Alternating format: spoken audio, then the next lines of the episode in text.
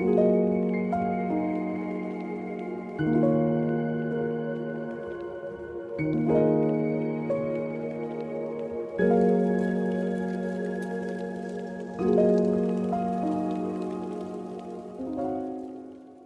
что, друзья, всем привет! С вами снова я, Федоров Сергей, и это новый выпуск моего подкаста. Сегодня мы поговорим о очередной интересной теме под названием редактирование текста я думаю, что мы уже когда-то обсуждали что-то подобное, но где-то рядом, не углубляясь в само понимание редактирования. Обычно я рассказываю о том, как работать с редактором, что каждому тексту нужен свой редактор, но сегодня мы затронем такие моменты, как саморедактирование, конечно же, затронем тему работы с редактором, но и также разберем, зачем, собственно, нужно редактирование текста.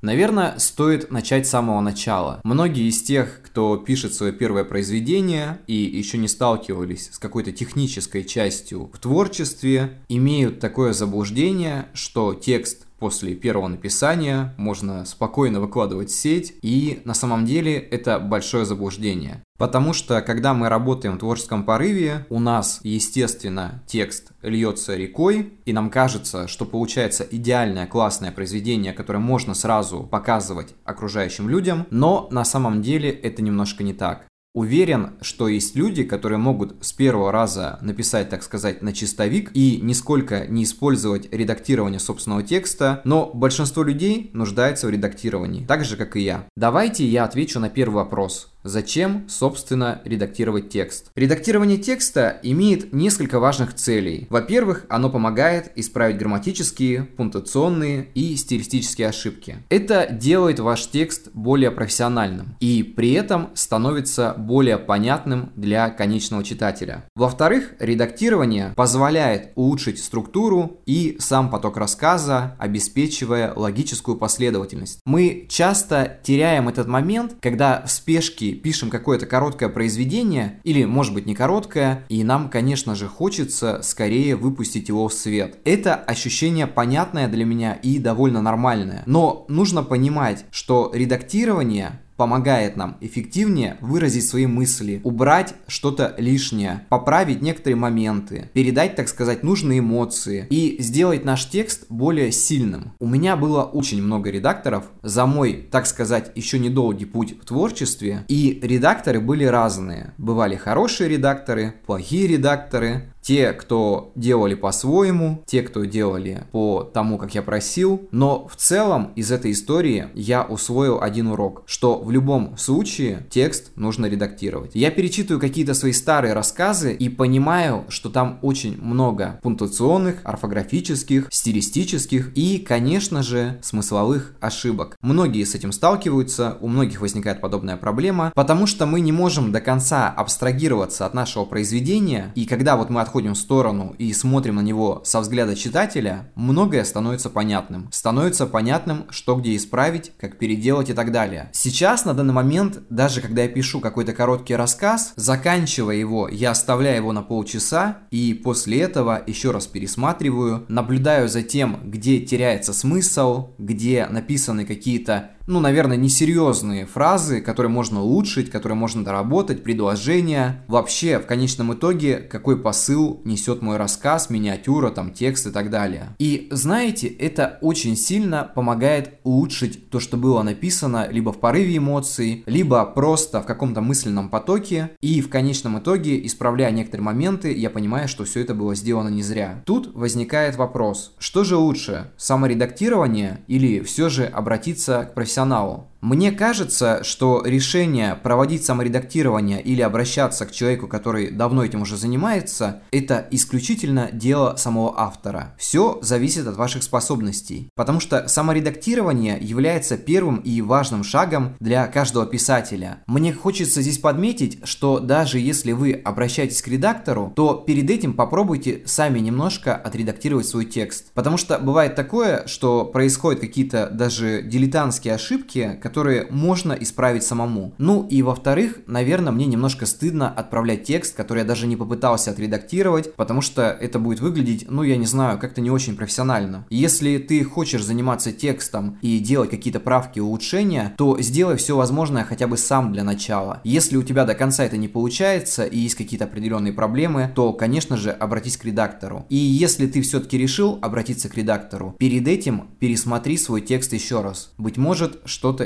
этого действительно получится. Я думаю, что профессиональный редактор может предоставить более объективный взгляд на наш текст и выявить проблемы, которые мы могли упустить. В этом самая большая важность, потому что редактор – это человек, у которого хорошо набита рука. Другой вопрос, готовы ли вы отдавать деньги за маленькие рассказы? Потому что иногда это выходит довольно невыгодно. Если я не нахожу какие-то ошибки и мне с этим сложно, есть инструменты самые банальные. Это Text.ru, это Яндекс Спейлер, многие им не пользуются, но он находит слова, которые неправильно написаны, и нейросеть, такая как ChatGPT. На момент, когда я записываю этот подкаст, нейросеть прекрасно работает, прекрасно работает с текстом. Она мне очень помогает в какие-то моменты, когда я хочу как-то исправить предложение, переделать его, или просто найти какие-то элементарные орфографические или пунктуационные ошибки, с этим он работает вообще просто безотказно. Если говорить о самом редактировании, то редактирование текста включает в себя несколько шагов. Первым, мне кажется, и самым важным шагом является чтение, то есть вычетка, и, конечно же, анализ текста. Очень важно читать свой текст вслух. Это помогает вам правильно расставлять запятые, находить какие-то орфографические ошибки, понимать, правильно ли построено ваше предложение. Потому что когда ты читаешь, ты едва ли можешь понять, правильно ли так пишется или нет. Но когда ты слышишь это в интонации, то все сразу же встает на свои места. Нужно выявлять слабые и сильные стороны в своем тексте, проблемы и несоответствия. Допустим, если вы начали одну мысль, немножко там сбились в тексте, написали что-то другое, бывают такие порывы, когда ты не замечаешь, что ты пишешь что-то неправильно. Или пишешь без отсутствия какой-то логики. Такое случается. Поэтому нужно перечитывать текст минимум два раза, по-хорошему, наверное, три. Я думаю, что этого будет достаточно. У меня есть такая собственная методика, может быть, кому-то поможет. Я делю текст на абзацы, прежде чем выкладывать его в цельном виде. Я поработал с одним абзацем, перешел на другой, третий, десятый, и в итоге это все соединяю, еще раз читаю заново, если все окей, то я это выкладываю. Ну вы поняли, самое важное это обращать на стилистические, логические,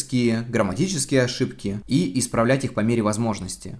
Еще один важный момент, связанный с сюжетом, будь он маленький или большой. При редактировании сюжета или персонажей, которые вы описываете, задавайте себе один важный вопрос. Логичен ли сам сюжет? Есть ли в нем какие-то ненужные детали, какие-то несущественные события? Какую информацию можно в него добавить? Чего там не хватает? Может быть, не хватает каких-то сильных моментов, сильных мыслей, я не знаю, или наоборот, что-то нужно уменьшить. Потому что бывает такое, что ты пишешь текст, и он идет просто скачками вещами. Самое важное, чтобы история сама была интересная. Желательно, конечно, чтобы вы вкладывали в нее хоть какие-то эмоции. Также, если в вашем тексте есть диалоги, то обязательно при редактировании диалогов проверьте их естественность и правдоподобность. Мы часто пишем так, как не разговаривают люди. И это выглядит очень странно. Иногда это бывает даже клишировано. Я думаю, что многие смотрели какие-то малобюджетные фильмы, и там есть диалоги, которые являются, ну я не знаю, просто эталоном клиширования, как не разговаривают в жизни. Убедительно делать такие диалоги, в которые поверит ваш читатель. Конечно, есть моменты, когда хочется сделать что-то красиво, допустим, там, я не знаю, какая-то трагедия, происходит беседа между парнем и девушкой, я не знаю, там, девушкой и кем-то еще, происходят какие-то эмоции эмоции. Это классно. Я думаю, что это выглядит как часть какого-то хорошего художественного текста, но когда у вас все персонажи разговаривают так, как будто бы они сошли, я не знаю, с какой-то там дешевой картины, то это уже, наверное, немножко не то. Нужно удостовериться, что диалоги звучат так, как будто это реальные реплики людей. У каждого персонажа должен быть свой характер и, соответственно, свой голос. Он должен проживать свою жизнь как отдельный человек. Также, если затрагивать тему описаний используйте их так, чтобы они были живыми и визуально привлекательными. Если вы расписываете то, как человек пьет кофе, какой у него вкус, аромат, вот эта атмосфера вокруг должна передаваться так, как будто бы читатель просто берет эту чашку и пьет ее вот прямо сейчас. И когда читатель читает этот момент и ощущает на кончике языка кофейный привкус, значит описание удалось. Так же, как и вы расписываете море, прогулки, запахи и так далее. Все что угодно.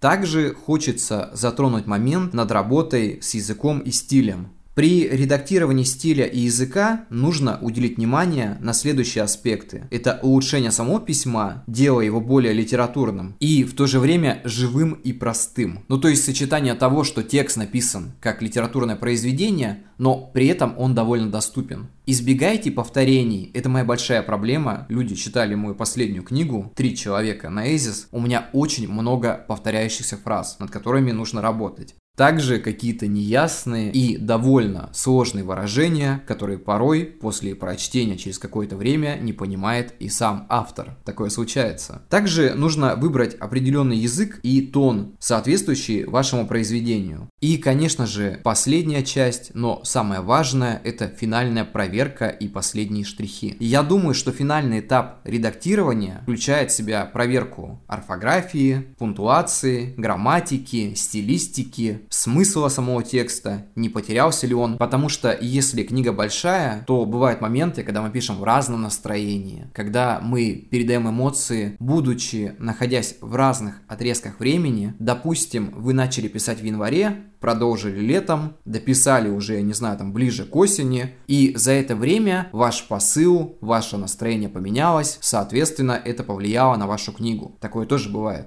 Мне кажется, что я правильно подметил, что финальное редактирование – это последние штрихи. И иногда, когда вы пишете большое произведение, или даже такое не очень большое, ему нужно полежать. Полежать какое-то время, чтобы через какое-то время вы снова вернулись, пересмотрели многие моменты, быть может исправили, потому что бывает такое, что мы изначально не видим какие-то ошибки, и через какое-то время мы начинаем их замечать. Мне кажется, в редактировании самое главное – это не торопиться. Пускай книга полежит какое-то время, я думаю, что если мы говорим не о книге, а о рассказе, то пускай он тоже полежит там пару часов, пару дней и так далее. Потом вы посмотрите, переделаете и сделаете его как можно лучше. Не бойтесь исправлять что-то. Не думайте, что изначально всегда текст получается прям хорошим. Идея это может быть хорошая, но дорабатывать ее надо. Обязательно. Потому что от этого зависит успех вашего произведения. Или как минимум его читабельность. Иногда случаются такие моменты, что автору все нравится, но читателю это просто невозможно прочесть. Поэтому имейте в виду. Но в любом случае всегда можно обратиться к хорошему редактору или на крайний случай использовать инструменты, о которых я говорил ранее. Мне кажется, что главное понимать, что ваш текст это как ребенок. Его нужно взращивать, кормить, помогать ему развиваться, вкладывать новые знания, и тогда обязательно из него вырастет что-то хорошее. Ну, и я думаю, что на этом будем заканчивать. Огромное вам спасибо за прослушивание. Увидимся. До скорых встреч. Всех крепко обнимаю и всем пока. thank you